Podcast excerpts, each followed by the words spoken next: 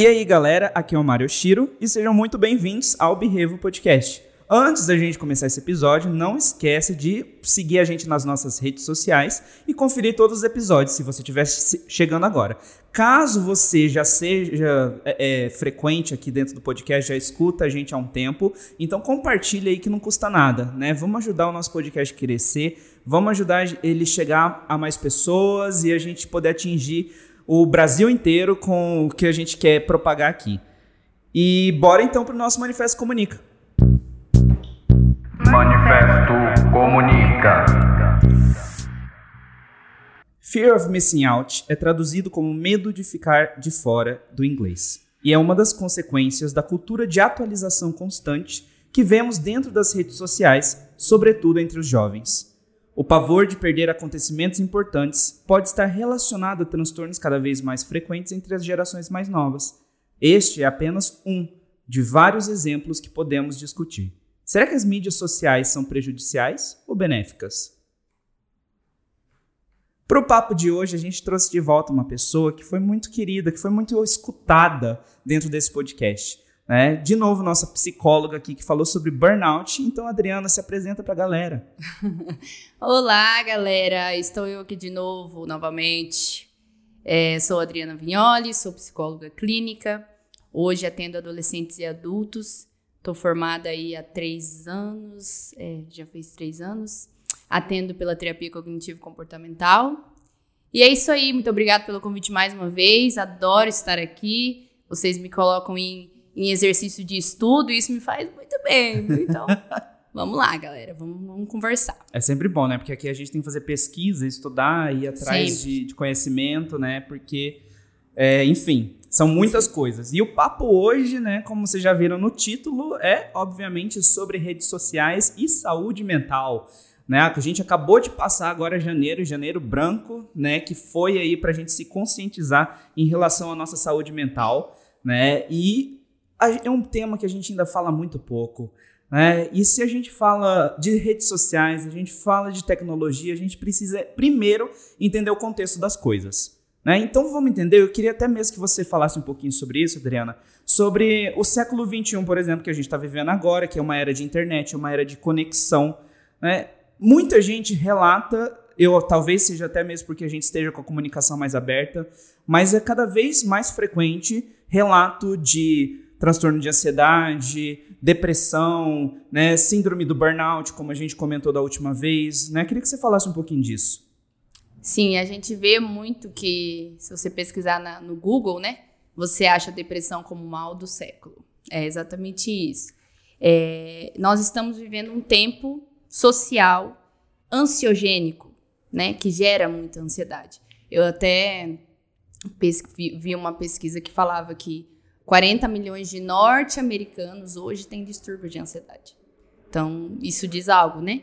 Só que uma coisa importante a gente é, também ter em mente, assim, quando a gente está falando de, de dados e de, e de transtornos mentais, é que hoje a gente tem muito mais estudo, muito mais diagnóstico, né? A gente fala muito mais, por isso que tem muito mais dados. Então, assim, talvez nos tempos antigos também tinham, mas a gente não tinha conhecimento sobre os transtornos. Então, é importante a gente sempre pensar isso. É, é, as pessoas geralmente falam, né? Ah, os, os jovens hoje é, é, tomam muito remédio, tem muitos transtornos e tal. Sim, talvez, né, tenham, tenham razões para isso que a gente vai falar um pouquinho hoje, mas eu acho que antigamente também tinha. Só que a gente não tinha conhecimento sobre isso. Mesmo porque, né, eu inclusive já ouvi falar de pessoas mais velhas, né, que falavam que, ah, essas coisas não existiam no meu tempo né?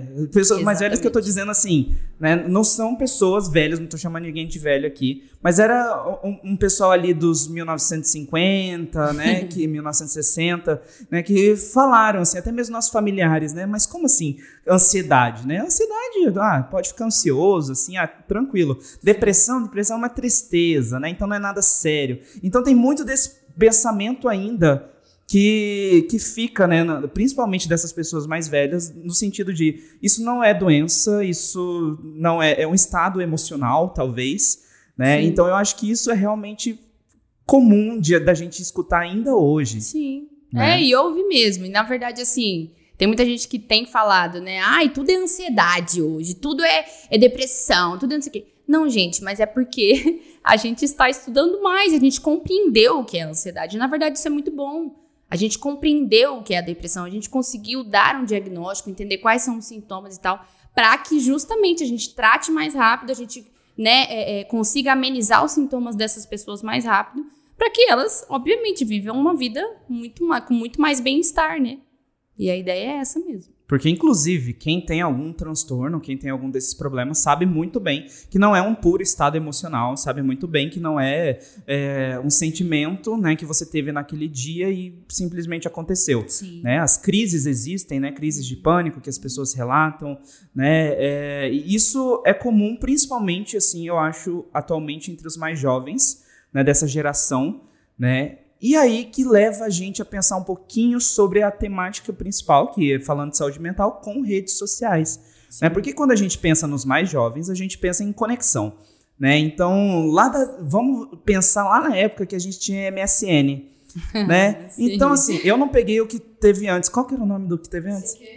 ICQ, né? Mirk. Terra, é. UOL, aqueles todos lá também. Pois é, esses, assim, que tinha antes, né? E aí, tinha, aí começou o MSN naquelas conversas, começou o MySpace, e aí depois veio o Orkut, e aí veio o Twitter, Facebook, é. né? E as redes sociais viraram um fenômeno. Sim. Né? E a gente fala em fenômeno tanto dentro do marketing, imagino até mesmo que dentro de estudos comportamentais, estudos sociais, né? A gente trata as redes sociais como um fenômeno. Porque a internet permite essa conexão, né? E como Sim. está relacionada à tecnologia, e a gente tem essas gerações que tiveram acesso e foram educadas pela tecnologia. Então é por isso que essa, essa população, essa faixa etária está mais dentro, dentro das redes sociais. Agora, de algum modo, as redes sociais elas aumentam ou diminuem esses casos, Adriana? Se é para responder sim ou não, a resposta é sim. a questão é o seguinte: ela não, as redes sociais não são responsáveis únicas da ansiedade das pessoas, né, do nível de, de depressão e tudo mais. Mas sim, elas ajudam, elas, elas contribuem para que as pessoas se sintam cada vez mais ansiosas e eu vou explicar isso aqui durante né, o nosso, nosso podcast hoje para que vocês entendam. É, porque, querendo ou não, é, a, hoje as redes sociais elas são como, entre aspas, bem entre aspas, uma escravidão para nós, no sentido de a gente não consegue sair daquilo. Uhum. Então, isso faz com que. Isso, isso contribui muito para que a gente consiga ter mais ansiedade e, enfim, é, preju nos prejudicar cada vez mais. É, tanto é que eu comecei é, o podcast né, falando sobre o FOMO. FOMO que é o Fear of Missing Out, né? Que é realmente isso que eu. É um termo que eu descobri faz uns dois anos só, eu acho. Né? Mas é algo que realmente acontece, que é essa, essa escravidão das redes mesmo de você não querer ficar de fora de nada, né? De você querer saber todos os, os trends no Twitter, tudo que está acontecendo, né? Eu não sei se você tem Twitter, se você tem. Já Instagram, tive, o Twitter tem. já tive. É que agora é Instagram, né? Uh -huh. né? É, Twitter, assim, sempre foi uma relação que eu ia e voltava, né? E agora eu voltei pro Twitter, e às vezes eu vejo, assim, que eu tô no celular, e eu, eu, sei lá, né? Tô mexendo aqui, aí não tem nada para fazer, de repente eu vejo que eu já cliquei no Twitter, já cliquei no Instagram aqui, e aí eu tô rolando feed, né? Sem nem me dar conta. Então parece até uma coisa meio automática, né? Que já você já abriu o celular, já tá ali. Hum. Né? E aí você vai olhar stories e é tudo muito instantâneo. Né? O próprio nome do Instagram já diz, né? Tudo muito instantâneo. Sim. 15 segundos para você olhar alguma coisa, Sim. vai sumir em 24 horas e a notícia passa. Sim. Né? Sim. Então é, uma, é muito louco isso, né? E por isso que é um fenômeno. Sim. E, e aí, se a gente puder associar isso, né, esse fenômeno, é, é, à psicologia em si, a gente tem que entender o seguinte: primeiro, a gente tem que entender o que, que é a psicologia, né? Por que, que, por que, que a gente está falando de, de psicologia relacionada às redes sociais? É, a psicologia é o estudo do homem, né? Ela é justamente a ciência que estuda os nossos processos mentais, os nossos comportamentos e tal. Então, não tem como a gente é, pensar sobre todos esses processos mentais e não incluir essa realidade que a gente tem hoje, que são as redes sociais. Né? Então, é tudo isso que você falou. A gente vai, é, conforme eu for falando um pouquinho mais sobre é, a, a, ansiedade em si, as coisas que afetam, a gente vai entender por que que funciona dessa forma como você falou. Você tá, você pegou o celular, quando você viu, você já ficou uma hora no celular, você falou, gente, o, mundo lá fora passou e eu nem vi, né? Tipo, mas a gente vai entender um pouquinho melhor. E é tão automático, né? Porque é, é realmente isso, né? Todo mundo se identifica com isso, eu acho. Né? Se você abre o seu celular, você já. E aí você viu assim, abre o seu WhatsApp, e não tem nada lá. É, você já respondeu tudo, não tem nenhuma notificação nova. Aí você vai o quê? Abre o Instagram para ver o que, que tem. Depois você abre o Twitter para ver o que, que tem. Né? E você vai rolando, vai rolando. Quando você vê porque isso já aconteceu comigo. Né? Eu gosto muito de vídeos e desde que, desde a época do Facebook, quando aquele o BuzzFeed, o Taste começou a fazer vídeos de receita, porque eu gosto de comida também, é, começou a fazer vídeos de receita mais rápido, né? Essa coisa de vídeos rápidos, instantâneos, assim, me viciou. E aí, assim, quando você abre o Instagram, você vai naquela parte do explorar, você abre um, um vídeo, ele vai te recomendar outros vídeos embaixo né? E ele automaticamente o aplicativo do Instagram já passa, assim que termina o vídeo de cima, ele já passa para o de baixo. E se você vê que ele é legal, você já continua ali, ou senão você já passa, né? E quando você vê, é por isso que já aconteceu comigo, mas é porque você vê que você já, já passaram horas ali e você tá olhando ainda a mesma coisa e você não saiu do lugar, a coluna tá torta, né? É... Você não tomou água Sim. e você ficou com, sem piscar né? Então existe até mesmo uma síndrome chama síndrome dos olhos secos, né? Que tem a Sim. ver com essa coisa da tela, né? Então assim, a pergunta parece até meio retórica no começo, né? Se as redes sociais aumentavam ou diminuíam os, esses casos de transtornos, né? Porque parece muito óbvio que sim. Parece sim. muito óbvio que isso é um problema, sim. né? E tem seus benefícios, claro, que a gente vai falar depois, né? sim. né? Mas de fato tem problemas e a gente precisa ser cauteloso e entender isso, como isso funciona, né? É, não sei se de repente é preciso fazer um detox de redes sociais, como algumas pessoas fazem, uhum. e ficam longe do celular. Não sei se isso também é preciso, né? Mas, enfim, precisamos ser cautelosos. Né? Sim.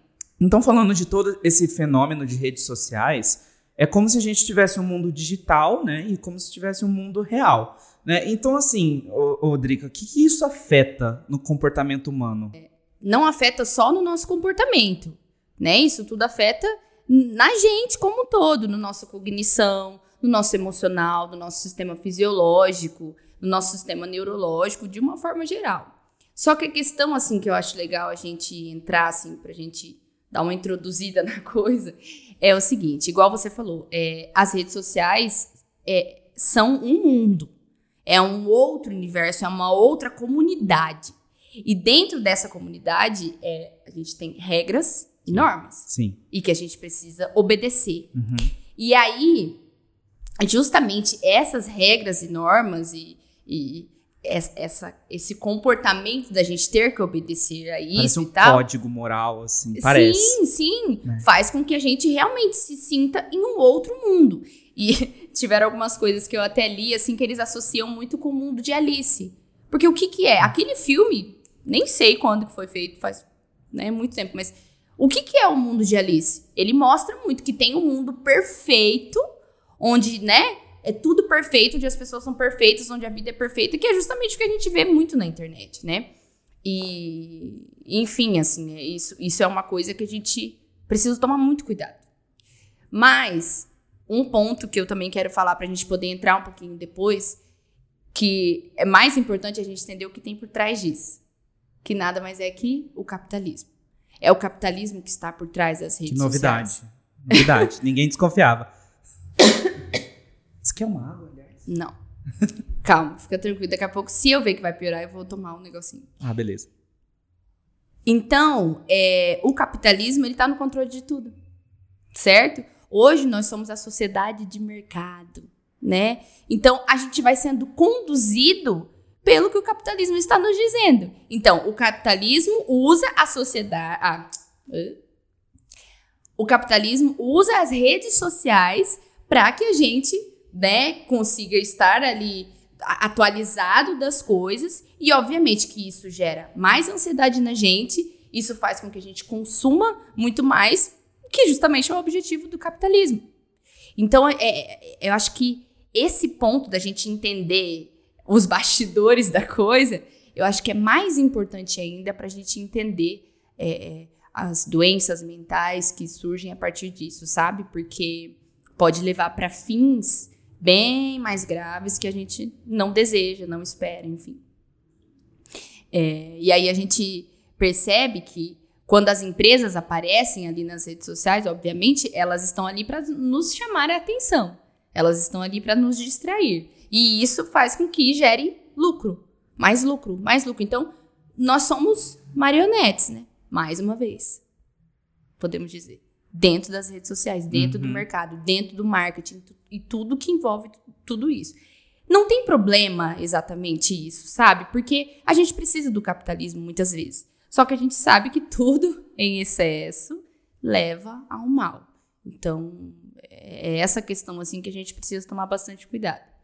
E quando a gente fala dos tempos modernos, né, do, do tempo em que a gente está hoje, contemporâneo e tal, eu não sei se você tem essa sensação, né? Muitas pessoas percebem isso, que a gente tem que bater meta o tempo todo. Uhum. Você tem que é, é, você está estudando para um concurso X, você tem que bater meta dos seus estudos. Uhum. É, você tem, é, você né, tá vendendo um curso X negócio, você tem que bater meta das suas vendas. O tempo todo a gente está sendo cobrado pelo sistema e por nós mesmos. Então isso faz com que a gente não consiga sair daquele ciclo, que é o que tem por trás disso, como eu falei, a questão do capitalismo.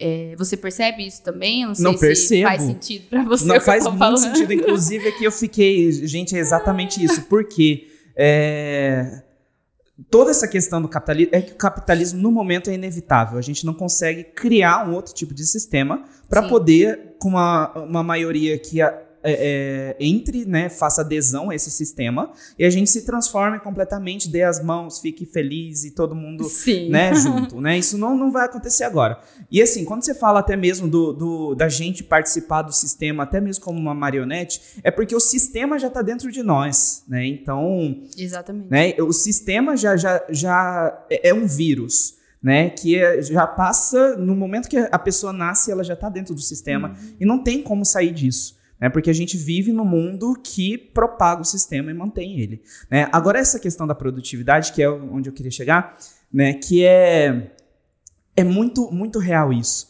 Né? É, porque a gente, principalmente vivendo essa questão das gerações que são gerações mais recentes, que estão mais ligadas, por exemplo, ao empreendedorismo, né? a produzir, e é tudo muito rápido, muito instantâneo. Então, assim, hoje eu tive a ideia do Uber. Mas se eu não colocar isso em prática nas próximas duas horas, alguém já colocou o Uber em prática. E aí eu já perdi. Hum. E eu já perdi. Eu perdi o quê? Dinheiro, que é o, a fonte do capitalismo, Sim. né? Perdeu então, a ideia e, consequentemente, o dinheiro. Exatamente, porque a ideia é, é, ganhou o valor, né? Ganhou esse status de valor mesmo de dinheiro, de ser valioso, né? E aí, assim, é, é, aquela, é aquela história, né? De, do, é, trabalhe enquanto eles dormem.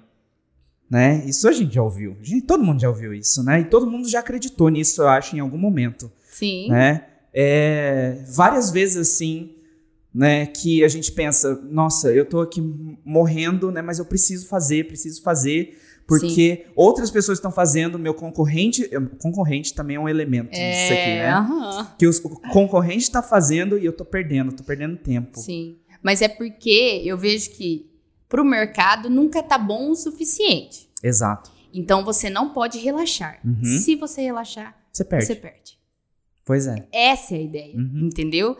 E aí a questão do, do não relaxar, né? Do, do estar ali, é, eu tenho que ser bom o suficiente, eu tenho que ser bom o suficiente, é, vem as consequências, obviamente, psicológicas, né?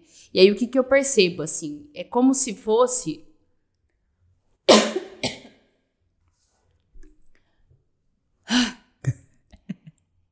é como se fosse uma compulsão. É, é, as redes sociais, elas é, criam uma dependência, né, da, na, na gente, e aí isso meio que se torna como se fosse uma compulsão. Porque eu tenho uma necessidade de likes, eu tenho uma necessidade de seguidores, eu tenho uma necessidade de impressões, eu tenho uma necessidade de visualizações. E, tipo assim, a tua vida vale um like hoje. Uhum. A, tua, a tua reputação é, vale um like hoje, né? Quantos de like você tem diz muito sobre você, sobre o que você é.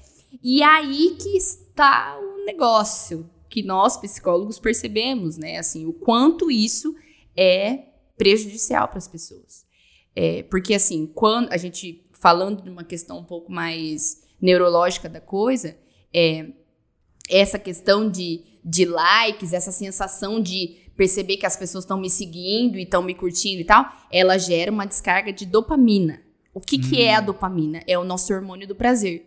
Então, quanto mais isso gerar dopamina e hormônio do prazer, mais eu vou querer aquilo, mais eu vou estar tá atrás daquilo, entende? Então, é meio que, é como eu te falei aquela hora, é um ciclo. É, é muito fácil eu, eu, eu postar, eu tá ali, eu é em dois cliques, em um clique, né? Uhum. É muito fácil. Aí, é, essa questão de ser fácil me gera uma vontade de postar, e aí eu posto, eu ganho likes, esses likes me geram essa sensação de satisfação e, e dopamina, como eu falei, e isso, obviamente, vai gerar o quê? Mais vontade de postar, mais vontade de estar ali.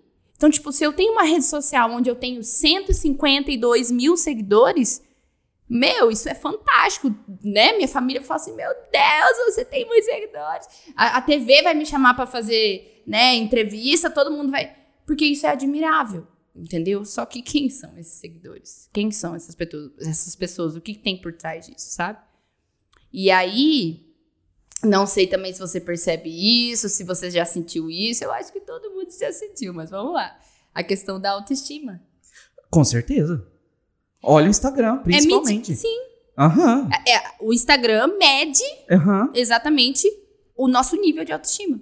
E aí, consequentemente, comparações com as outras pessoas. Pois é. Então, eh, se eu tô bem na fita, se eu tô com bastante likes, se eu tô com bastante. Não, então minha autoestima tá boa, então eu tô bem, então eu tô bonita. Uhum. Aí eu vou lá e entro numa outra conta de uma blogueira, não sei de que tem muito mais do que eu. Aí acabou, pronto. Aí, aí minha vida já, já não tô mais chamando atenção, já não tô me promovendo como eu deveria. Aí vem aquela coisa que eu falei antes. Aí eu tenho que postar mais, aí eu tenho que fazer mais, uhum. aí eu tenho, igual você uhum. falou, produzir mais para que eu chame mais atenção em algum momento, para que eu me sinta bem, né? Para as pessoas estarem me olhando. Né? Porque, gente, isso é tão absurdo, né? Porque a gente tá preocupado com um desenho que aparece na tela do celular. A gente está preocupado com isso. Né? Tem gente que está preocupada com um selo azul, um tique azul que aparece no Instagram. Né? A gente está preocupado em quanto número a gente tem ali. Né? E principalmente assim, porque a gente aqui trabalha no marketing, né? a gente acaba tendo essa preocupação com os números e tudo mais. Né? A gente precisa entender também as métricas né? para poder entregar tudo para o cliente do, do, da forma que foi pedido. Né? Mas quando isso passa para a parte pessoal, e a pessoa cria uma dependência. Parece até que eu tô falando de droga, né? É... Mas é. É como se fosse uma droga. Por isso que eu te falei aquela hora. É como se fosse uma compulsão. Uhum. É uma dependência, é um vício. Sim. Né? Porque, é, é, a, inclusive, algumas drogas estão muito relacionadas também à liberação de dopamina. Né? E isso causa uma deformação cerebral até. Né? Porque o nosso cérebro ele é plástico. Né? Então ele vai se moldando. Né? E essa descarga. É, é antinatural de dopamina, né, que é des desequilibrada, acaba gerando essas deformações, né? E aí assim, quando você cria essa dependência, porque agora a gente já denominou aqui que a gente está falando de vício mesmo, né? Você cria uma dependência de um número ali, e eu já vi isso acontecer com pessoas próximas. De tipo assim, a gente tá conversando lá no lugar, aí de repente assim, a pessoa tá conferindo o tempo inteiro quantos likes ela teve numa foto que acabou de postar, e eu já vi uma amiga minha ficar muito chateada, porque a última publicação dela teve menos likes que a anterior. Mas ela ficou assim muito, muito chateada mesmo. Uhum né? Ao ponto, assim, de parecer é, é, uma cegueira, de não conseguir... É uma cegueira. Né? De, de não conseguir ver que aquilo era um desenho em uma tela. Sim. Né? É, é como se a gente tivesse seduzido por aquilo. Seduzido. Seduzido. Isso. E aí, assim, é, é, são vidas desejadas, vidas projetadas, assumidas ali como uma ideia de vida, que é aquilo que eu te falei. É como se existisse o um mundo real e o mundo virtual. Sim. Onde no mundo real eu tô sábado à noite em casa sozinha, tomando meu vinho sozinha. E no mundo virtual eu tenho 150 mil seguidores que estão conversando comigo o dia inteiro. Uhum. Uhum. Entende? Então acaba tendo muito é, essa questão da, da projeção. E uma coisa até interessante que eu vi numa entrevista do Mário Cortella, uma vez que ele estava falando sobre isso, é, rede social, que ele fala que não existe o auto-engano. Ou seja, a gente sabe que ali muitas vezes a gente está mentindo, a gente está editando, uhum. né? A gente está fingindo, a gente sabe.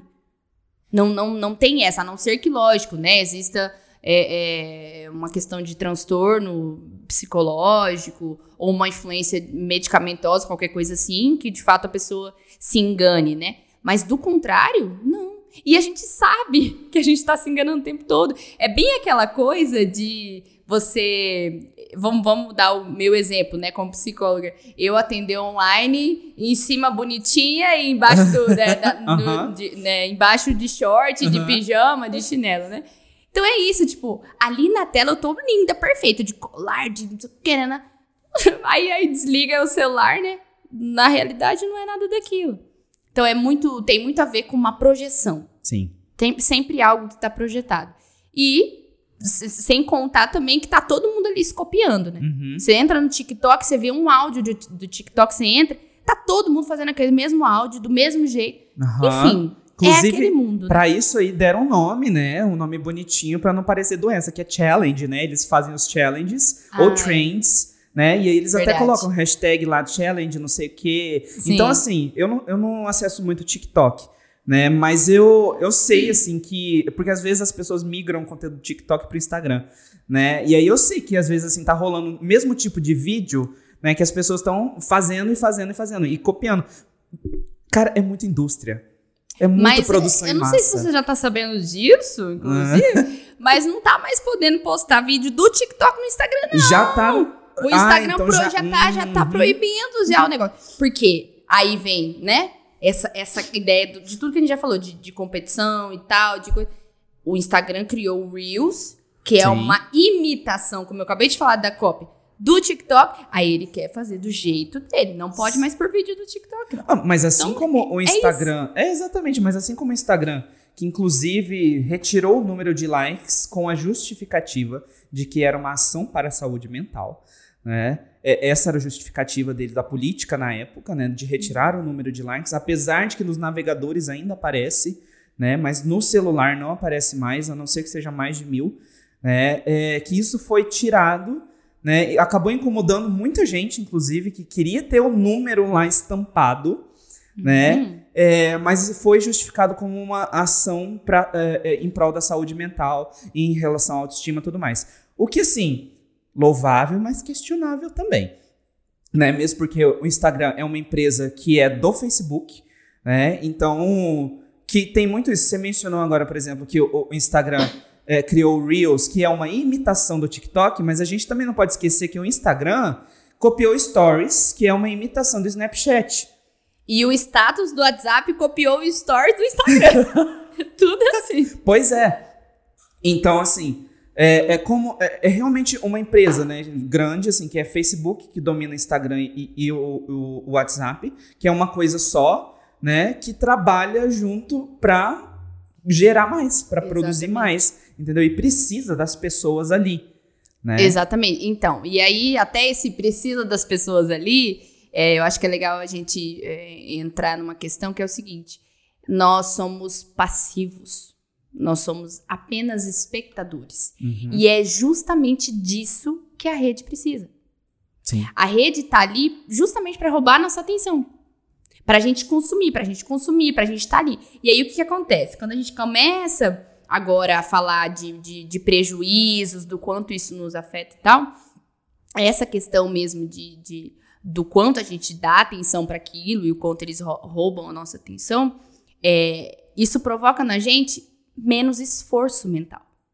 Então, tipo, eu, eu só pego o celular e rolo uhum. um dedo. Uhum. Eu não preciso fazer esforço mental, físico, né? Eu não preciso é, é, gerar na minha mente um, um, um, pensamento crítico, uma discussão sobre algo. Então, isso acaba nos afetando muito, justamente pelo fato de que a gente meio que não pensa mais. A gente até pensa, mas muito pouco, sabe? A gente não, não quer mais entrar em, em, em tantas discussões e criar ideias e abrir a nossa mente para debates. Não, vai vendo ali, tá é, tudo ali. Exatamente. Tá tudo... Na verdade, isso gera até uma preguiça, né? De você preguiça, sim. ler, de claro. você, né? Claro. Porque assim, por exemplo, se você abrir o feed do Instagram agora, né? Você abre e você consegue rolar ali tudo, todo o feed. Se você abrir o explorar ali, gente, conta assim, um minuto. Quanto conteúdo a gente consome em um minuto? É muito. É muito, muito, muito, muito. conteúdo mesmo. E o explorar não tem fim, né? Não tem fim. Não tem não fim. Tem fim né? Na verdade, o Instagram não tem fim.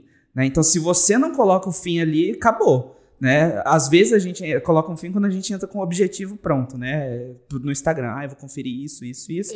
Né? Enfim. Mas se você tá ali passando o tempo, você vai. Você vai, você perde minutos, você perde horas ali, né? E fica mesmo no celular, né? É, eu vi até uma pesquisa, né, que alguns médicos estavam associando, né, o desenvolvimento de miopia né, ao, às crianças e adolescentes, né, por conta do uso excessivo de celular, principalmente em redes sociais. Sem dúvida, sem dúvida. É, é, é importante a gente saber, assim, que como é um fenômeno muito atual, os estudos estão surgindo ainda. E o Brasil um pouco mais atrasado que os outros países, né? Então, assim, é, é, essas, essas questões, assim, essas conclusões, essas consequências é, estão vindo há muito tempo, mas as pesquisas demoram um tempinho para vir mesmo, para que a gente compreenda. Mas, sem dúvida, uhum. é coluna, é, é, olhos, é sono, é, é, uma série de coisas que a gente for, né, se a gente for pensar. Eu estava assistindo é, um programa é, Linhas Cruzadas da TV Cultura, uhum. É, com um apresentador, acho que é Thaís, ela estava entrevistando o Pondé. Uhum. E aí ele contou uma, uma história de um cara que fez. Eu não sei, não sei quem é o cara, não sei o nome, né? não, não gravei na hora, mas que ele fez, resolveu fazer uma experiência, assim, em casa mesmo, normal. Ele, é, que ele ia ler jornal por tanto, tanto tempo, acho que durante algumas semanas, sem, sem entrar em redes sociais, sem ler internet, né? Não, não podemos falar só rede social, né? Vamos não, falar exato, de internet como exatamente. tudo. Enfim, aí ele é, ficou durante um tempo só lendo jornal, todos, jornal que eu quero dizer impresso, uhum. todos os dias, todos os dias. E aí, qual que foi a conclusão dele? É, é, que assim, além do excesso de informações que a gente tem na internet como um todo, essas informações elas vêm muito fragmentadas. Ou seja, é só o resumo, é, é só o básico. É só a manchete. E assim, é, e assim, você consegue ver cinco notícias em um segundo ali, assim, lógico, um segundo não, mas assim, um, um tempo muito curto onde você consegue ver um monte de coisa. E o jornal impresso não. Uhum. Então ele, ele, ele percebeu assim que ali ele se sentia mais calmo.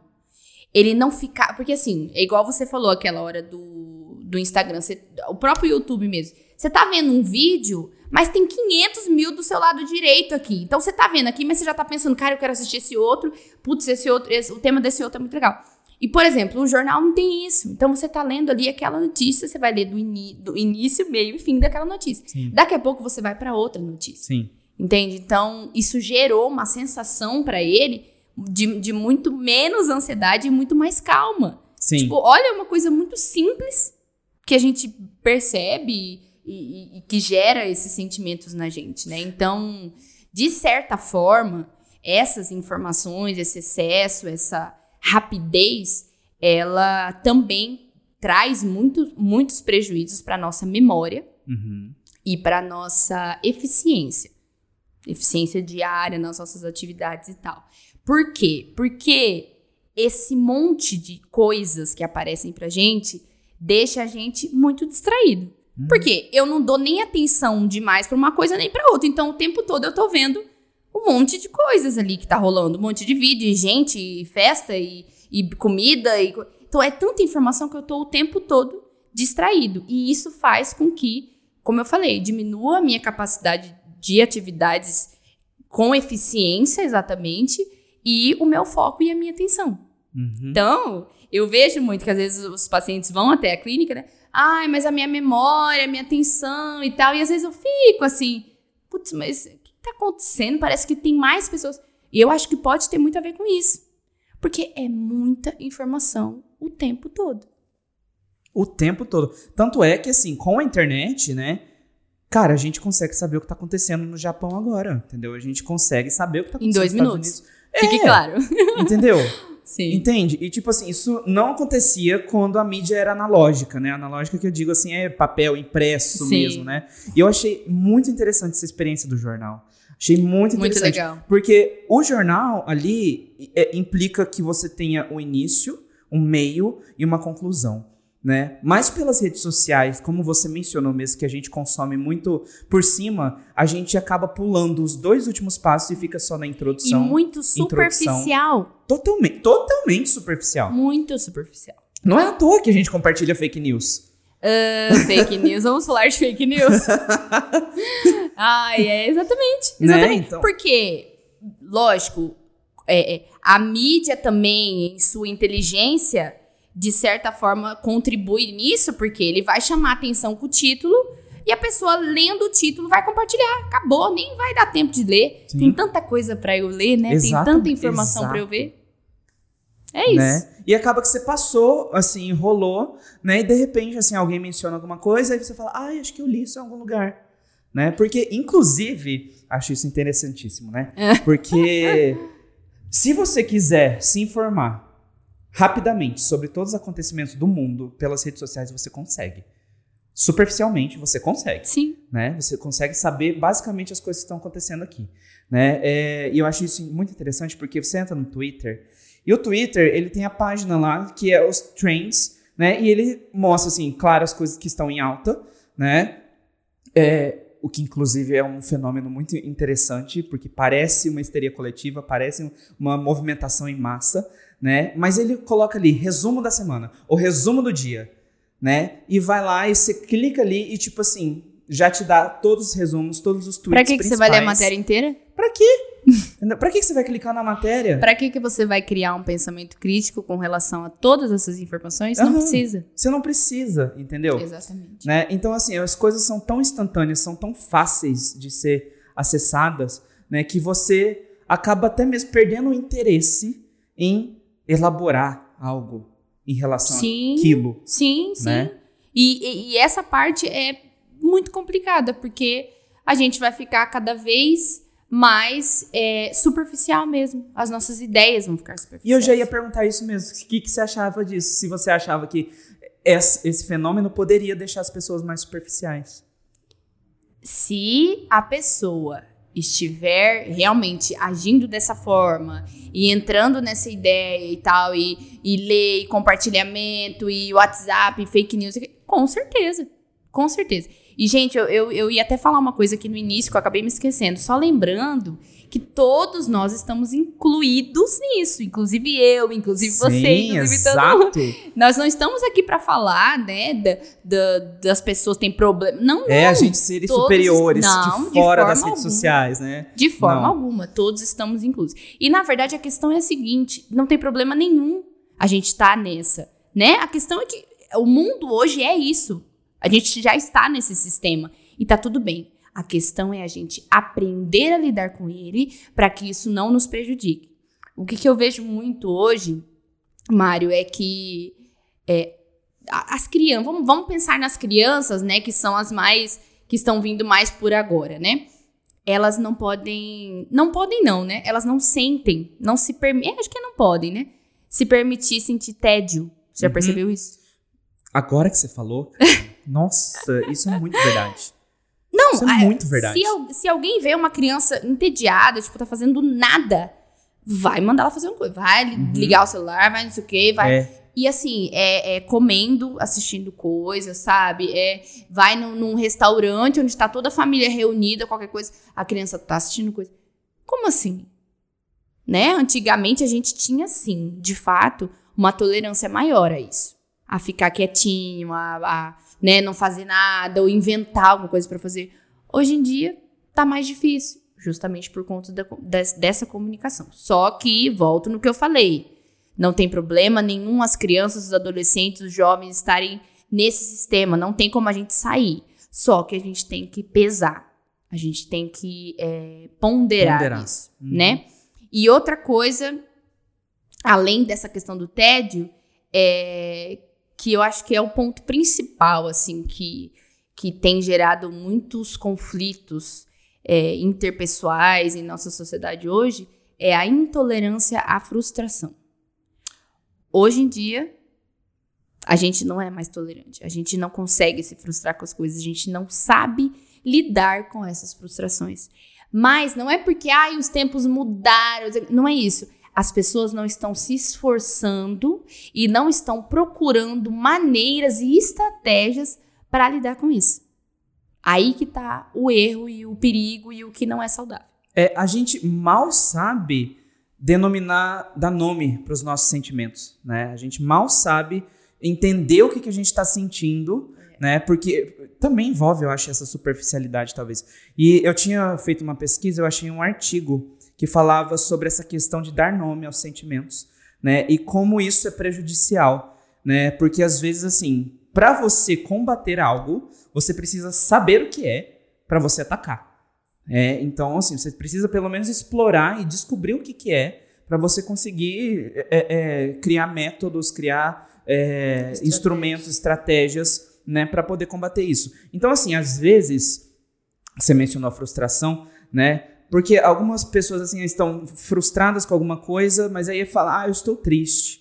E não é o triste, ou ah, ah, estou chateado. E não é o chateado que denomina aquilo, né? E acaba indo para outro caminho, né? Mas, enfim, isso aqui só foi um, um parênteses mesmo. Essa parte da frustração é muito verdade, porque a gente não está tolerante nem à frustração, a gente não é tolerante à falha, a gente não é tolerante a, a erro, né? Então, isso tal- talvez tenha uma influência, talvez, dessa, da- das redes sociais, mesmo porque a gente mencionou que existe um mundo perfeito digital, né? É, que é basicamente.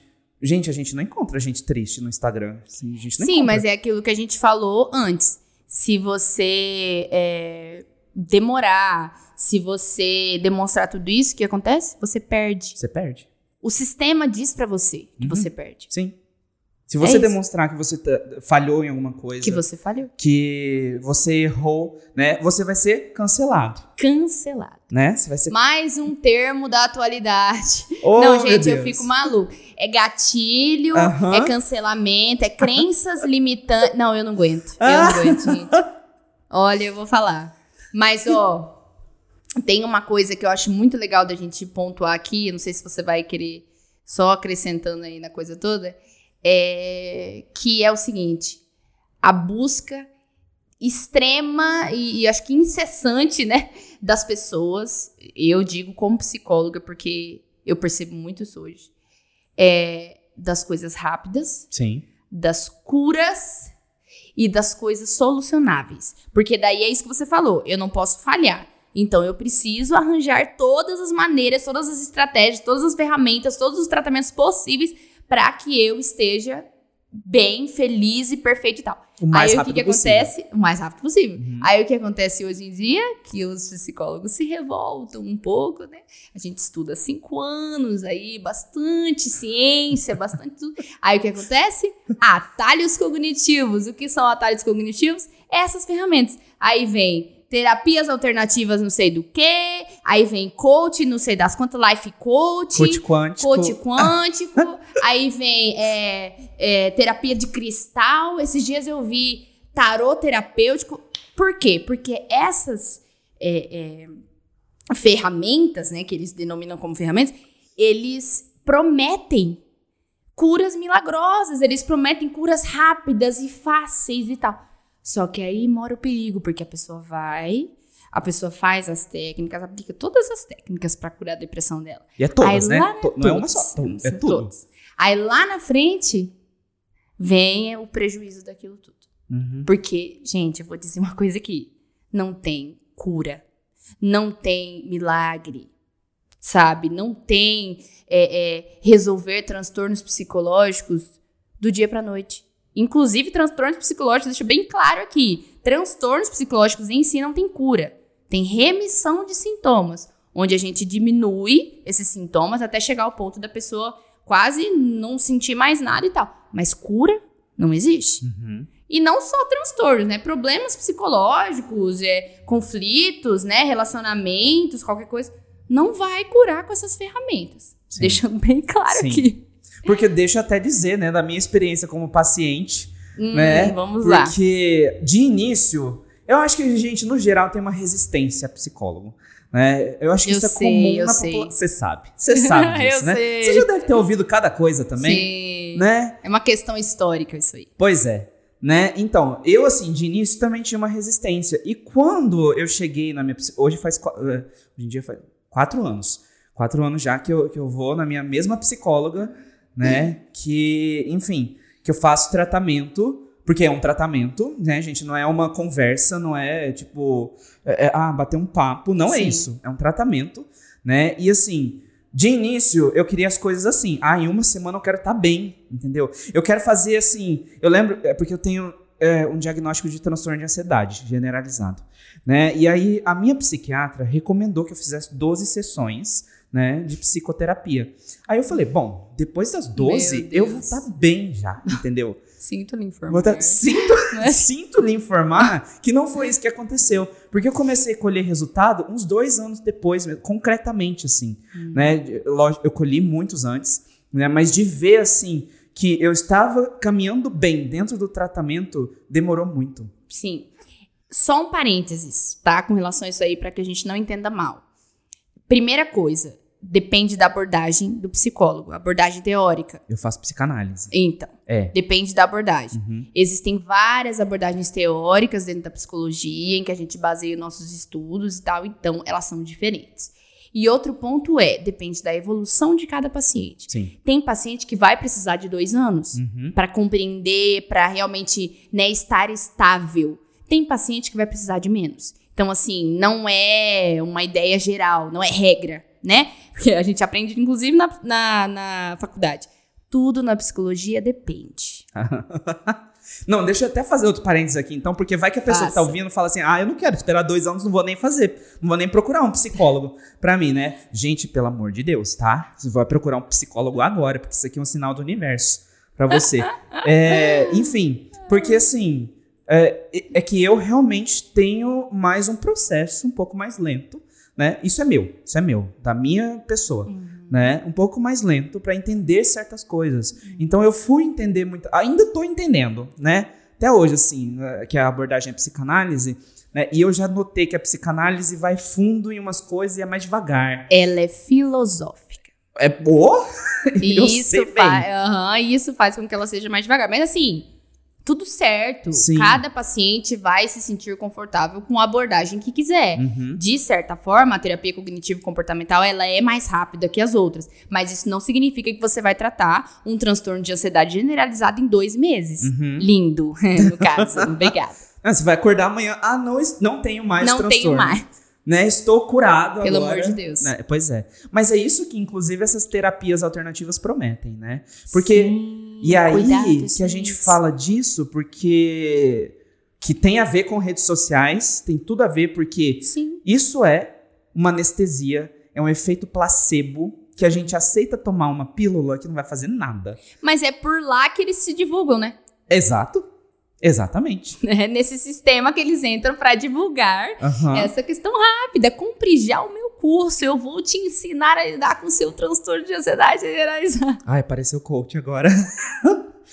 Ai, pareceu Pelo muito. Pelo amor de Deus. Né? Mas é porque realmente isso é uma coisa bastante comum. Então, assim, essa coisa do placebo, por exemplo, né, é, é, a gente querer anestesiar tudo. Então, assim, a gente não sabe lidar, a gente tá fazendo uma lista, né, que a gente não sabe lidar com frustração, a gente não aceita falhas e a gente também não aceita as nossas inseguranças e limitações. Nós somos limitados. Surpresa. Mais uma dica a partir disso que você falou. Leiam o livro A Coragem de Ser Imperfeito. Acabei de sortear ele no meu Instagram, inclusive. Esse livro é maravilhoso e ele explica justamente sobre as nossas vulnerabilidades. Sim. Gente, nós falhamos, nós erramos o tempo inteiro.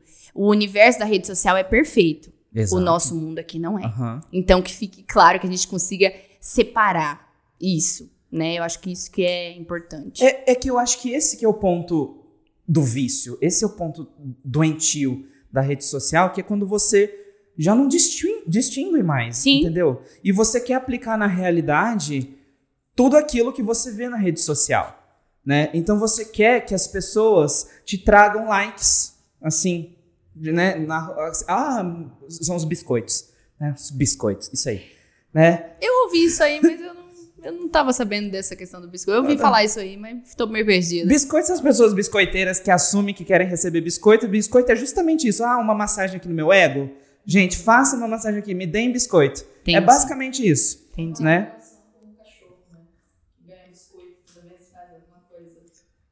Ah, entendi. né? Então, que, olha que, que nível a gente chegou, né? Se comparar no cachorro, né? É, em que nível animalesco a gente se coloca, né? É, é isso, É. basicamente, de, de- desse universo, né? Que a gente criou.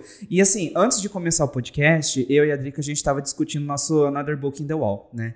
E ela falou que ela ia indicar Black Mirror, né? Que é um episódio, assim, que inclusive, né? é, ficou muito famoso, que era aquele das avaliações né, instantâneas. Cada pessoa tinha sua avaliação.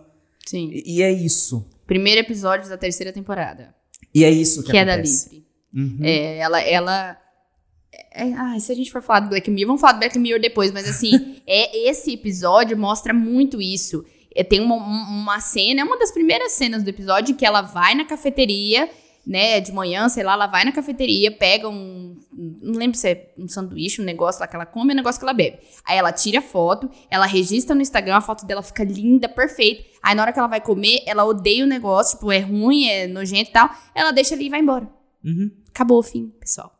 Mas nas redes sociais, lá naquele outro mundinho, quem tava passando os stories ali e viu aquela foto, provavelmente aquela pessoa pensou: nossa, gente, que delícia, né? Hum, olha como tá manhã comendo bem, olha. Tá maravilhosa. Sendo que, na verdade, ela deixou o, o sanduíche inteiro ali, o café inteiro e foi embora. Sim, isso me lembra que no. Acho que foi ano passado, acho que foi. Carnaval do ano passado, né? é, eu achei em alguma rede social. Olha lá, né? Achei em alguma rede social um vídeo, né? Que uma mulher tava gravando, ela tava gravando stories, né? E ela tava assim, na frente de um trio elétrico, ela tava correndo assim, feliz, pulando pra câmera. E aí, assim que ela tirava o dedo, assim, ela voltava, tipo, um estado de tristeza. É. E aí ela via que aquilo não tinha ficado bom, ela ia lá de novo, entendeu? E fazia naquela felicidade. Eu acho que até viralizou, né, esse, esse não vi. É, e- viralização é outra coisa, inclusive. É, né? é, viralizou, É, viralizou. famosa. né? Mas assim, aquilo. Ah, eu fiquei triste com aquilo. Né? Do Mas tipo, isso demonstra tudo, né? Isso diz tudo. Diz tudo. Porque assim, olha como estou feliz, olha como estou feliz, mas as ca- a câmera desligou. Aí, olha Acabou. como eu O show acabou, Estou. pessoal. Obrigada. É exatamente né? isso. Então, assim, é- essa é a realidade das redes sociais, né? Essa é a realidade, é isso que afeta a gente. Isso afeta muito a autoestima, isso afeta as nossas é, é, seguranças, inseguranças, afeta confiança, afeta a visão que a gente tem de nós mesmos, que às vezes Sim. fica distorcida, Demais. né? Porque eu vejo. A minha irmã acompanha muito essas blogueiras, influencers, né? E aí, sempre, ela fala assim: Nossa, você não sabe descobrir, tirar uma foto da fulana ao vivo na rua e ela não tem nada a ver com o Instagram, né? Jura? Então, Descobriram, nossa. gente. Era filtro. Era, era falso, era editado, né? É. Então, assim, e aí a pessoa, a pessoa que faz isso com as próprias fotos, ela cria uma visão distorcida de si, né? De, de quem ela é, Sim. né? Ela é, o- é aquilo que ela postou ou ela é o que é, Sim, sim. né? Eu, eu, nas minhas redes sociais, que agora eu tenho rede social profissional, gente, eu trago assuntos voltados à psicologia. Eu Podem anunciei. seguir, gente. Podem seguir, gente, obrigada. É, eu anunciei que eu ia fazer o podcast e tal, e pedi para as pessoas darem ideias, né? Falarem o que para elas faz, faz sentido e tal. E aí teve uma pessoa que falou justamente do- dos. Aliás, muito, boa parte das coisas que eu tô falando aqui tem um pouco a ver com as coisas que eles me deram de ideias, né? Mas enfim, uma pessoa falou dos filtros, justamente. Do quanto. Cara, os filtros são perfeitos. São perfeitos. Eu, por exemplo, eu tenho um é, dermatite seborreica no meu rosto aqui, sabe? Bem, fica bem vermelhinho assim perto da bochecha e tal. Gente, eu ponho filtro. Não parece nada. Nada. Eu fico linda, eu fico perfeita, entendeu? Só que a questão assim, eu acho que a gente tem que é, é, é, pensar nisso sim, de uma forma legal, de uma forma positiva. Aquilo ali é uma brincadeira, tem uns filtros bem legais, inclusive, que distorcem o nosso rosto e muda a voz e faz aquela coisa toda. Sem problema nenhum. Agora, e o momento em que você estiver fora dos filtros, né? Você vai deixar de postar uma foto porque tá sem filtro? Você vai deixar de né, é, pedir pro teu amigo não postar aquela foto porque parece que você tá estranha naquela foto? Aí a gente já começa a ver uma coisa um pouco mais distorcida, sabe? é, é, que, que tá um pouco ultrapassado dos limites. Eu só posto foto se eu tiver perfeita. E não é assim, né? A verdade não é essa. Exatamente. Né? É, inclusive, assim, porque essa questão do, do filtro, né? É, que a gente mexe com edição de fotos, a gente faz edição, né? Enfim. É, é que todos os programas no computador, a gente consegue fazer tudo. A gente consegue tirar o. A gente consegue mudar o é rosto da pessoa. Mundo, né? É outra coisa. É. A gente faz o que quiser com a foto. Uhum. E fica parecendo real. Né? Então a gente faz o que quiser. A gente quer tirar uma foto aqui no fundo branco, a gente põe um, um, um pôr do sol. Só um parênteses aí, uma, um parênteses não, uma observação a partir disso que você tá falando. Pessoal, é daí que surgem as fake news, tá? Obrigada! é nessas edições. Né? É, é exatamente daí. Né? Então são distorções da realidade né? Então não é totalmente mentira, mas não é verdade, Sim. né? E, a, e parece até mesmo que isso serve, né? Que o ah não é totalmente verdade, mas serve, uhum. né? É, então assim dá para retocar um pouquinho, né? Tirar assim um pouquinho as espinhas no Photoshop ali, vamos, vamos fazer, assim, não, não tem problema, né? Desde que não chegue num ponto doentio da pessoa não querer se limitar né? Porque não, não, não deu. Né? Uhum. E tinha aquela espinha ali. Sim. E aí, né? Enfim. É, da pessoa não querer sair na rua, né? Porque tem uma espinha. Né? Então, querer não, o Photoshop não vai fazer o Photoshop na rua. Não vai conseguir. Então, a pessoa não consegue sair. Isso é um defeito. Isso é um uhum. problema. Entendeu? Sim. Né? Então, assim, é, é um ponto grave que a gente vê das redes sociais, né? E, enfim, principalmente entre os jovens. Falando em jovens, queria falar agora, entender, na verdade, a visão da psicologia sobre essa questão. Por quê? Ultimamente, ultimamente eu digo nos últimos meses, não sei se esse fenômeno já tem um ano, uma palavra que eu considero que é, é, é muito séria começou a ser usada vastamente dentro da internet, que é a palavra gatilho. É, eu não sei se esse termo existe dentro da psicologia sim, mesmo. Sim, fique claro, ah, pessoal. Entendi. Pessoal, gatilho é um termo que já existe, então, tá, vamos lá. Então vamos lá. Fala um pouquinho pra gente sobre o gatilho. É porque ele se, se distorceu, eu acho, né? Um, um pouco dentro das redes sociais. Então, assim, foi usado a rolê, né? Foi não, tá sendo usado a rolê ainda, uhum. né? De vez em quando a gente faz brincadeira, ah, deu gatilho, né? Não sei o que. Isso é esse, esse tipo de brincadeira que eu tô dizendo. Né? Já já vira música. É, já já vira música. Já. Né? Então eu queria que você falasse um pouquinho também da, da visão da psicologia sobre isso, né? O que que é e como que isso está relacionado às redes sociais. Tá. É, na verdade, não é nem a visão da psicologia. Gatilho, ela é, é, é um, é um termo que já existia, como eu falei, que veio inclusive da psicologia comportamental, que é um estímulo emocional. É uma resposta mental causada pelo nosso cérebro que ativa lembranças de situações marcantes da nossa vida. E aí, assim, é, pode, pode estar relacionado a qualquer evento que, que aciona um novo comportamento nosso. Tipo, eu me lembrei de um evento. Vamos, vamos supor aqui, né? Vou dar, um, vou dar um exemplo. Eu tô com fome, e aí eu tô assistindo TV e eu vejo um anúncio de pizza. então, tipo, né? Vai me dar vontade de querer comer pizza. Aí eu vou lá no iFoods e eu peço uma pizza. Então, tipo, a pizza foi um gatilho, né? Que, tipo, eu já estava com fome, mas é, foi um gatilho para que eu pudesse. Foi empurrão. É, exatamente. Então, é, é, o gatilho mental, ele desencadeia algo. Sabe? Ele, ele, ele pode ser, lógico, negativo ou positivo, né? Depende, mas é como se fosse é, é remeter a um momento que já aconteceu que me faz sentir, reviver aquilo, aquela sensação e querer aquilo. Por exemplo, a pizza. Eu só sei que a pizza, tipo, quando eu tô com fome naquela hora e eu quero pizza, eu só sei que eu quero pizza porque eu já comi a pizza em algum momento e eu sei que pizza é muito bom. E aí, tipo, eu vou comer pizza naquela hora porque eu tô com fome. Entendeu? E assim, o que eu, o que eu até acho legal a gente falar aqui, brevemente, é o seguinte. Eu, me parece que é, é, a saúde mental vem sendo muito mais falada no mundo hoje, na internet, né, pelas pessoas leigas e tudo mais. Isso é muito bom. Sim. Na verdade, é muito bom que a gente esteja falando cada vez mais sobre isso, né? O próprio suicídio, a gente vem falando muito, a ansiedade, enfim. Só que a gente precisa tomar cuidado. A gente precisa tomar cuidado com esses termos e sair por aí falando, igual eu brinquei aquela hora, né? É, é, é cancelamento, é crença limitante, não sei o É. quê. As pessoas vão, vão surgindo com palavras e coisas e termos a gente precisa tomar bastante cuidado, sabe? É, pra gente entender exatamente o que é aquilo e, né, da onde vem e como que eu posso usar. Mas é, se a gente puder dizer, as redes sociais geram gatilhos nas pessoas, sim, o tempo todo. Com relação a várias coisas. Eu tô ali rolando meu Instagram, vamos supor, né? Eu, sei lá, acabei de sair de um relacionamento amoroso, eu tô rolando Instagram, aí eu começo a ver foto de de namoro, de casamento, ai, tão lindos, ai, tantas homenagens, né, tantas palavras lindas, isso me gera um gatilho, aí eu fico mal, aí eu lembro do ex, aí, né, aí de repente eu vou ligar, de repente, qualquer coisa. Sim, É isso.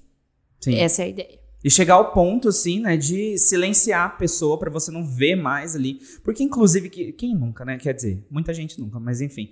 Né, de terminar um relacionamento e aí ficar indo na rede social da pessoa, acompanhar o que, que tá acontecendo ali. Não façam isso. Pessoal, estamos aqui na rádio hoje falando pra vocês, não façam isso. É, mas, mas isso é muito comum, né? De, de acontecer. E, e você querer ver o que está acontecendo. E parece assim que está se alimentando, alimentando um prazer em Claro. sofrer, parece. Né? E aí você vai vendo os stories, vendo que aquela pessoa está se divertindo e que você não está se divertindo porque você não superou, né? E aí você precisa eh, silenciar ou bloquear ou excluir a pessoa porque, né? Excluir da, da vida digital, você excluiu da sua vida hoje em Exato. dia. E aí vem aquilo que a gente já está falando. Bom, é, eu, eu, né, terminei e tal, entrei no Instagram da pessoa, vi que ela tá em festa, vi que ela tá com pessoas, vi que ela tá, né, se divertindo horrores. Gente, uma foto, um vídeo, né, igual esse que você falou do carnaval, não significa que a pessoa tá se divertindo, não significa que a pessoa tá super bem, tá super feliz e tal. Aí volta no mundo de Alice, aí volta no É. mundo perfeito da internet. Eu olho ali e falo, cara, todas as pessoas são tão felizes, as pessoas estão se divertindo tanto e eu tô aqui na miséria em casa chorando. Não se iludam. Eu falo direto isso no, no Instagram. Eu boto lá, gente, não se iludam, pelo amor de Deus, porque não diz nada. Às vezes a pessoa precisou sair de casa justamente porque tava super mal. E aí, tipo, teve uma noite super ruim postou na internet, né? Porque postar não vai deixar de postar, mas não significa. Às vezes chegou em casa super frustrado, a festa foi ruim e tal. Então, cuidado. É. A palavra porque- é cuidado. A palavra é cuidado e a outra palavra é aparências. Né? As aparências enganam. Ou se enganam, né? Mas então, é porque isso é muito verdade, né? E apesar das vezes a gente ter essa consciência de que nem todo mundo tá feliz, às vezes a gente, estando num estado, sei lá, né, de terminar o relacionamento e tudo mais, você entra, tudo isso foge da sua cabeça, parece. Parece toda essa, essa consciência de que talvez o mundo digital não seja perfeito, aquela pessoa não esteja feliz, plenamente feliz e, e vivendo a, a máxima alegria da sua vida, tudo isso some da cabeça e você se hipnotiza Sim, pela, pelo, por esse fenômeno, entendeu? E você acredita naquilo. sim, Você acredita no que você tá vendo dentro da rede social. sim, Né? com certeza. Tá, vamos só falar mais uma coisa acrescentando aí. Pode ser que ela esteja feliz sim. Exato. Pode ser que a festa tenha sido muito boa. Sim. Pode ser que ela esteja se divertindo muito. Mas o que, que isso diz sobre a sua felicidade? O que, que isso diz sobre a, é, a sua satisfação? Porque num sábado à noite você ficou em casa, significa, né, tipo assim, que a tua vida tá ruim. Essa pessoa que saiu nesse sábado à noite em que você ficou em casa, ela ficou no outro sábado em casa enquanto você saiu. Então, assim, a gente não pode medir, né, a nossa felicidade, a nossa satisfação, gratificação com as coisas, a partir do que o outro está vivendo. Sim. E isso é prejudicial. É, apesar de que, né, é, apesar de a gente ter relações com o outro constantemente, é exatamente isso que você falou. Né? A gente não pode deixar isso é, oprimir a gente. Definir. Né? Definir, né? Sim. E, e, e, enfim, isso seria totalmente negativo, né? Então, assim, isso acontece, né? Eu acho que todo mundo já teve um amigo aí, uma amiga aí que né, precisou. Claro. É, tô falando de relacionamento até, né? Que acho que é o mais comum de acontecer, Sim. né? Da pessoa indo lá e você falando, não entra na, na, no, no, perfil dele, dela, não entra, né? Não assiste esses stories, né? Silencia aí, uhum. né? Então acho que todo mundo já, já teve essa experiência. Sim. Né? Então é uma coisa assim muito comum e de novo, principalmente entre os mais jovens, né? É, e aí eu queria, assim, também para a gente ir indo ali pro, pro final, mas é que falta falar sobre, a gente mencionou cancelamento, né? Mas é que como a vida digital é uma vida à parte, que parece que é um mundo à parte, né? Existe linchamento ali também, né? Claro. Então, né, as pessoas se unem digitalmente para atacar uma pessoa por causa de um erro que ela cometeu, né? E aí, é porque a gente também, nessas situações, a gente não sabe pensar o seguinte, né? De que eu poderia ter feito pior. E outras pessoas poderiam estar me cancelando. Vamos voltar naquilo que a gente falou? Ninguém pode errar, lembra? É, ah lá. Viu? Todo mundo tem que ser perfeito. Ninguém pode falhar. Uhum. E outra coisa, as redes sociais, a internet, estar por trás do celular nos dá coragem. Uhum coragem tanto é, é, é né, para falar algo negativo quanto algo positivo também. Sim. Porque muitas vezes você vê declarações lindas e, né, frases lindas que muitas vezes a pessoa não consegue falar pessoalmente. Exato. Assim como esse linchamento, como você falou, uhum. né? Esse cancelamento que as pessoas estão falando. Mesma coisa. Então, assim, quando tem uma publicação é, é, é na qual tem 10 pessoas cancelando e julgando muito aquela pessoa, eu vou me unir a isso, né? Sim. Agora, o, te, tem que ter um primeiro que vai comentar para os outros poderem vir, né? Então é isso. Rede social gera coragem, porque por trás do celular tá eu aqui, mas a pessoa não tá me vendo, tá vendo uma fotinha minha só. Uhum. É muito fácil. É muito fácil. É muito, é fácil. muito fácil. Você vira, você fica corajoso. Você sente, na verdade, você perde um pouco da sensibilidade das palavras porque não tem uma troca presencial, então você também não está sentindo Sim. o que a outra pessoa pode estar sentindo, né? E é muito mais fácil jogar ofensas, né? Isso falando de linchamento, né? Porque Sim. claro que existe a parte, né, de você dizer coisas positivas e, e, e, declarações, enfim, né? Mas falando assim em linchamento, que é uma coisa muito comum, porque a gente, inclusive, já fez um episódio sobre cultura do cancelamento, né? Que somos contra, né? A gente não é a favor de cancelar pessoas, porque inclusive se todo mundo expusesse a vida, se a vida de todo mundo fosse pública, não ia sobrar um. É, mas eles não postam porque eles não erram. Exatamente. Entendeu? Eles só colocam a perfeição que eles são. Pois é. E não é isso, gente. Pelo amor de Deus, nós somos humanos. Humanos erram, humanos falham o tempo todo. E aí, né, quando a gente tá falando de, de cancelamento, é como se fosse assim. Muitas vezes eu percebo isso. É, pessoas julgando alguém que errou. Uhum. Mas ela, geralmente ela tá julgando ele, tipo assim, vamos supor, é. Sei lá, uma pessoa maltratou. Tem um vídeo de uma pessoa que maltratou um mendigo na rua, vamos supor. Uhum. Aí tem um monte de gente lá, ah, não deveria ter feito isso, não, não, não, não sei o que, não, não, começa a xingar e julgar pra caramba aquela pessoa. Mas você tá julgando aquela pessoa porque ela não manifestou amor, certo? Uhum. Mas você não tá manifestando amor por essa pessoa também. Tipo, em nenhum momento você vai perdoar essa pessoa por ter feito isso ou algo do tipo. Então, assim, é um ciclo. É um cancelando o outro o tempo todo. Tipo, é um ciclo. É, porque, assim, a gente já, já acompanhou casos de celebridades sendo canceladas, a gente já acompanhou casos de personalidades sendo canceladas. Sim. Né? E, enfim, Gabriela Pugliese ficou longe do Instagram por meses. Né? É, enfim, você vai numa publicação né, onde a pessoa fez algum tipo de declaração, você vê um comentário. Um comentário que é um comentário atacando essa pessoa. Aí você vê outros comentários que também atacam essa pessoa, mas dentro dos comentários, outras pessoas estão, estão se, se atacando. atacando. Né? E é incrível isso, cara, porque às vezes é um comentário inocente que não tem nada a ver com a paçoca, não tem nada a ver. É um comentário simples. Mas ali tem. Os outros comentários vão, vão criando coisa e de repente virou coisa política, de repente virou fora Dilma, de repente virou fora Bolsonaro. É. E aí as pessoas começam a se atacar e se xingar. E depois começam a mandar mensagem de ameaça de morte. É. Né? Enfim. O fim é sempre ruim, né? É isso, é, é, é uma intolerância também a, a, as pessoas, né? Ao que elas Não, são. intolerância à humanidade. Exatamente. Né? A aceitar o outro como ele é e tudo bem, você. Teve, teve, tem até um, uma figurinha que tem no Facebook, no Instagram, sei lá, que fala assim: eu li a tua publicação, eu não concordei com a tua publicação, é, eu não falei nada e eu desliguei, eu saí, tipo, desliguei meu celular, tá tudo bem assim, estou em paz. Gente, é isso. Tá tudo bem. Tá tudo bem. Sim. Não tem, tem essa. Né? É, é, é tudo com, com, essa intolerância. Intolerância é a palavra.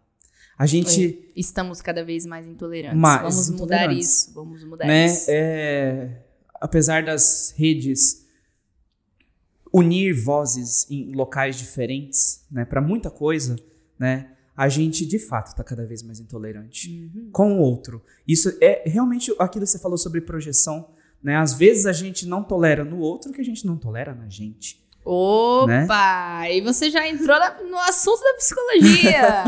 que eu sempre digo para meus pacientes: aquilo que te incomoda no outro é seu.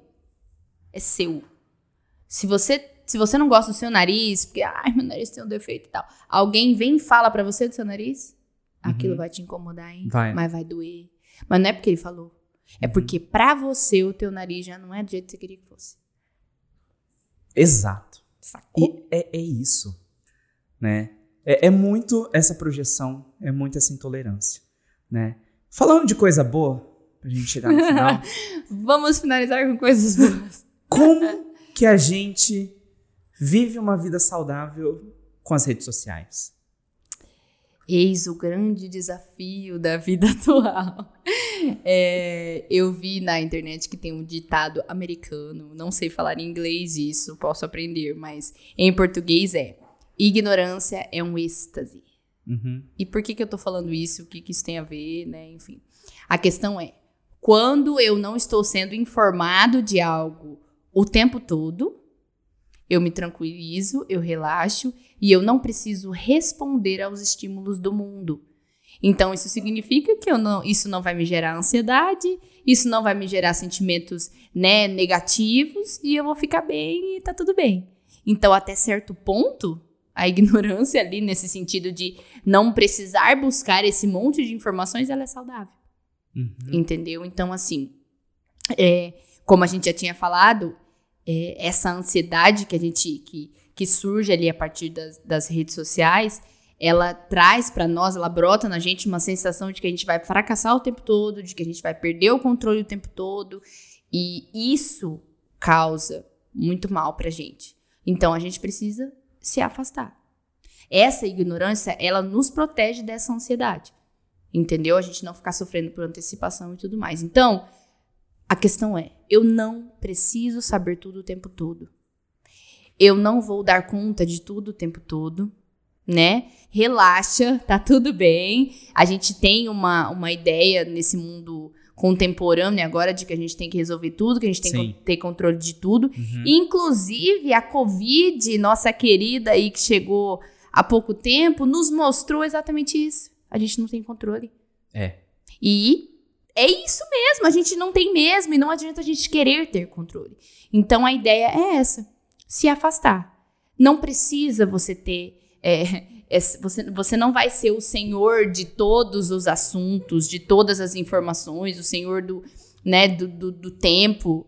Você não vai, não precisa ter esse sucesso todo. Você, lógico, você vai em busca do teu sucesso, de ter ali é, é, clientes para tua empresa, né, fazer o teu serviço e tal mas não precisa desse demais, sabe? Eu acho que tá faltando um pouco de humildade em nós, assim, é no momento em que a gente está vivendo de, de muitas muitas informações e muitos, muitas cobranças que vêm, né, da, da, das redes sociais. Então, o, o Pondé mesmo, nesse, nesse programa que eu assisti, né, da TV Cultura, tem uma frase dele que ele fala, o fracasso humaniza mais do que o sucesso. Eita. Tipo, será que é isso mesmo? Uhum, Sim, porque o fracasso te ensina uhum, que nem sempre você vai estar no controle. Sim, E tá tudo bem assim. pois é. Então, você pode ter sucesso e você deve ter. Eu até muitas vezes falo isso para os pacientes. É importante você se cobrar para que você vá em frente, para que você, né, consiga as coisas que você quer e tudo mais. Mas até certo ponto, dar conta de tudo não vai dar. Então, assim, menos redes, esteja mais presente, com mais energia e mais focado nas suas coisas. Isso vai te trazer muito mais benefício. Então, como que a gente pode fazer isso? Reduzir o tempo médio de uso, né? Porque eu até tinha visto numa pesquisa que hoje é em torno de 4 a 5 horas por dia que a gente Uhum. usa. Então, reduza o tempo. Outra estratégia que é muito boa, desligue as notificações. Aham. Porque às vezes eu nem tô pensando no Instagram. Aí chega lá, fulano comentou sua publicação. Pronto, já me fez entrar, já me fez ficar mais meia hora, já me desliguei do que eu tava fazendo, já me desconcentrei. Então, desligue as notificações. Você pode fazer isso pelas configurações do teu celular mesmo, desligar todas as notificações. Escolha períodos fixos para você ver. Ó, eu vou ver sempre quando eu chegar, depois do almoço, sei lá, é, um pouco depois que eu acordar, não imediatamente, é, e um pouco antes de dormir. Determine isso para que você use é, mais conscientemente, não se deixar levar por essas distrações. Então, assim, é você que escolhe o que, quando e como usar. Domine isso. Não Uhum. deixe que, justamente, que esse sistema, que essas redes te dominem. Faça o movimento contrário. Faça as suas reflexões internas. Fique algum tempo sozinho. Você não precisa dos likes. Você precisa das pessoas à tua volta, né? Precisa contar com essas Relações pessoas. reais. Relações, exatamente. E outra coisa, por último, que é o que eu tinha falado lá em cima, que a gente é, acaba sendo muito passivo, né? Então, vamos ser mais ativos, vamos nos envolver em discussões, vamos abrir a nossa mente, vamos ler, vamos procurar conhecimento, para que a gente tenha justamente ideias críticas, que a gente tenha um pensamento crítico e que seja nosso, né? Não a Uhum. partir de uma coisa que alguém me mandou, que alguém falou. Sim. É, é, todos esses passos que a Adriana falou são muito importantes. Eu só queria voltar um pouquinho na parte que ela falou sobre o controle, que tem a ver com tudo isso, porque eu já ouvi isso da minha psicóloga também. Eu acho que muitos pacientes devem ter ouvido essa questão do controle. Né? Eu cheguei em 2017 na minha psicóloga, né? E eu tinha uma frustração que era era muito um, um- um fear of missing out também, um medo de, de perder as coisas, né? Perder momentos. Mas eu também tinha uma frustração de não saber tudo e saber que eu nunca saberia tudo, né? E que eu não poderia controlar tudo. Então foi muito tempo que eu, que eu gastei, foram uns bons meses, né? Para abrir mão disso, né? E, e, e não é da noite pro dia, né? É devagar, porque a gente precisa entender também que as coisas que envolvem a, a- o corpo, a mente humanas, de, enfim, de decisões, não é uma válvula, um botão que você vai apertar fixamente em Quem dera lugar. fosse. Que- e se fosse? Quem dera fosse um aplicativo, Ah, sim, né? sim. Pois ali, ah, não sentir mais ansiedade. Pronto, não tem, né? Never, never. né? E assim, e eu também precisei, ela precisou me fazer perceber isso, né? Que não, as coisas não são uma alavanca que você vai puxar e pronto, né? Não, não é assim que funciona. E só lembrando que isso não é só pra você. Isso é pra todo mundo. Uhum. Você não está do controle das coisas, assim como todo mundo também não está. Sim. É impossível a gente ter conhecimento sobre tudo, a gente tá, né, coordenando tudo, sabendo de tudo. A sensação que a rede social dá pra nós, essa sensação que ela dá pra nós, é porque a gente tá rolando ali o, o feed e tá vendo as pessoas produzindo. Uhum. Só que não necessariamente o tanto de vezes que você tá vendo aquelas pessoas produzindo significa que elas estão realmente produzindo o tempo todo. Uhum. Tudo tem limite e tem que ter. E tem que ter limite, né? Precisa ter. A gente é limitado enquanto pessoa, né? Enfim. E o negócio disso tudo, dessa questão do controle, é que o momento que eu senti, aceitei, veio à mente que eu não tenho controle sobre tudo. E ok. Eu não vou saber tudo e ok. Eu não sei tudo, ok. Isso foi uma paz tão grande. É, mas é isso que a tua ansiedade faz com você, entendeu? Sim. Então você aprendeu a lidar com a sua ansiedade. Uhum. Você e ela viraram amiguinhos. Sim, né? Ainda tenho muito que batalhar Claro. né, nessas questões aí, né?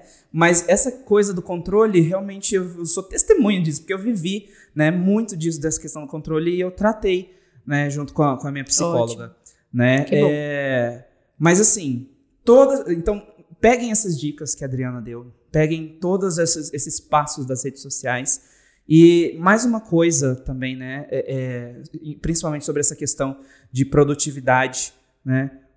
Você não tem que estar produzindo 24 horas por dia. Durma enquanto eles durmam. Não tem Isso problema. mesmo. Pô, Dorme. E reflita mais, por favor. Sim. Né? Então, com tudo isso, a gente consegue ter uma relação muito mais saudável com as redes sociais. Isso aí. Bora agora para o nosso Another Book in the Wall.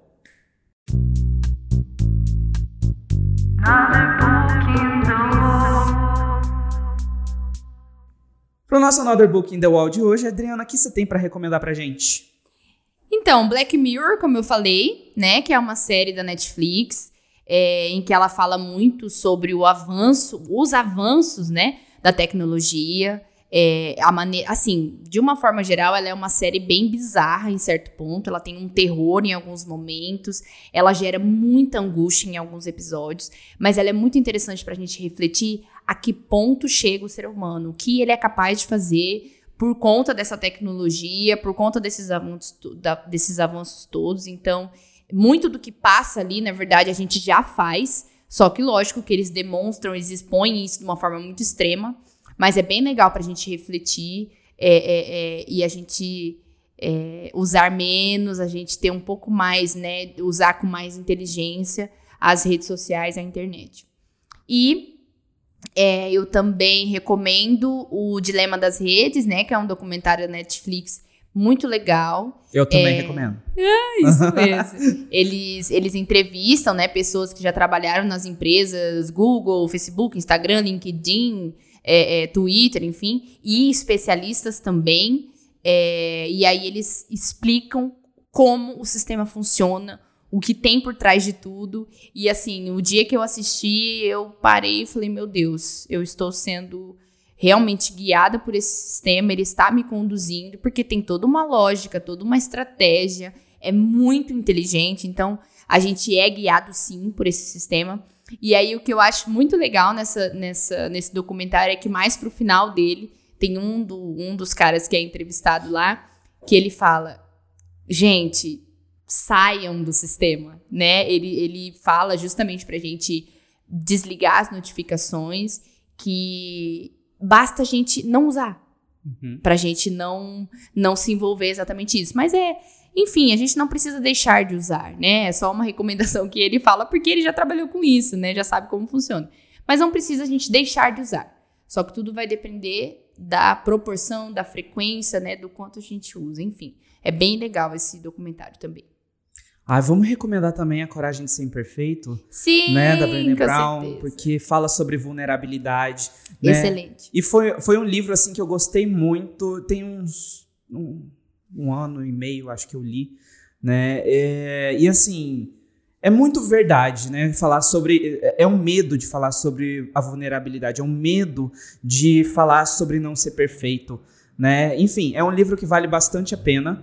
É, É. muito bom, muito Os bom. TEDs dela também valem bastante a pena, né? E também tem um livro que eu li há muito tempo, mas que é muito marcante pra mim também, que chama Porque Tenho Medo de Lhe Dizer Quem Sou, de um cara que chama John Powell. E ele é um pouco sobre conhecimento, sobre aceitar quem se é. Né? E tem uma hora que ele responde essa pergunta, né? Por que tenho medo de. Por que tem medo de me dizer quem é? Né? E a outra pessoa responde assim: tenho medo de lhe dizer quem sou, porque se eu disser quem sou e você não gostar, isso é tudo que eu tenho. Né? Então, Oh. é, é, um, é um mic drop. É? Assim. Cara, é isso. É o que eu tenho e tá lindo E é, isso. exato. É isso. É isso que eu tenho a oferecer, né? E, e- e é, é só isso. Né? e tá tudo bem. E ótimo. E tá ótimo, assim. Perfeito. né? Enfim, não somos perfeitos, esse é o lema desse podcast. e não somos perfeitos e descola um pouco aí das redes sociais, dá uma pausa, né? Segue as dicas da, da Drica. Deixa aí seu perfil pra galera. Gente, me siga no Instagram, arroba pc.adrianavignoli, vinho L-I, por favor. Lá eu trago assuntos voltados à psicologia de uma maneira dinâmica, né, e rápida, que é justamente isso que a rede social pede hoje, mas sempre no controle de boa, sem muito, sem exceder muito tempo, usando com consciência. Obrigada. E de vez em quando tem os reels lá, com um toque de humor, né, que a gente gosta também, né? Adriano, muito obrigado por estar aqui, né? Dessa vez presencialmente aqui yes. gravando com a gente no nosso estúdio, né? Então a gente está muito feliz mesmo que você topou isso. Já tinha dado uma aula pra gente sobre burnout, né? Sobre para as pessoas que ouviram e agora você veio falar também sobre essa questão das redes, né? Que é muito necessária nos tempos atuais. E a gente está vendo até mesmo com o Big Brother, né? Acontecendo aí. Sim, né? com certeza. Então, muito obrigado mesmo pela sua presença. Ah, eu que agradeço mais uma vez por estar aqui. Né? Eu fico muito feliz, eu gosto muito desses convites, eu gosto de participar, eu sou sempre fui muito comunicativa, muito sociável e eu me aceito assim, eu gosto de ser assim, vamos lá. Não, tô brincando, mas é isso. Muito obrigada. Eu acho que isso só gera cada vez mais conhecimento para nós, né? Como eu falei, discussões e é isso. Eu espero que né, as pessoas usem, façam bom uso desse podcast, que a gente consiga aí, de repente, gerar reflexões nas pessoas e transformar vidas. É. Muito obrigada. Que esse é, é o objetivo, né? Então, Com a gente certeza. quer que algo seja gerado a partir desse podcast, né? Que algo seja gerado a partir né, é, é, da sua fala, do que você passou. Né? Então, Opa. que as pessoas possam por meio dessa fala, desse espaço de fala que a gente abriu, que as pessoas possam falar mais. Sim. Quanto mais pessoas falam, né, mais a gente abre discussões, debates, e a gente consegue Sim. evoluir mais o pensamento, elaborar mais. E lembrem-se, pensamento crítico. Não acreditem em tudo que eu estou falando. Vamos discutir. É isso aí. Se quiser também chamar a Adriana para bater um papo no privado, manda lá uma DM para ela. Me liga. Para quem ouviu a gente até aqui, fico muito feliz que você perseverou até o fim desse episódio e por ter vivido mais uma experiência com a gente aqui no Birrevo. Então manda um e-mail pra gente caso você queira sugerir algum tema, fazer alguma crítica, não precisa ser tão duro na crítica, tá? É, fazer um elogio também a gente sempre aceita, pode mandar no birrevopod@gmail.com. Não esquece de seguir a gente nas nossas redes sociais e aí também é só divulgar esse episódio no seu story, também mandar no, no grupo de família, no grupo de amigos do WhatsApp, porque vale vale muito a pena e eu sei que você gostou, tá? Um beijo e até a próxima.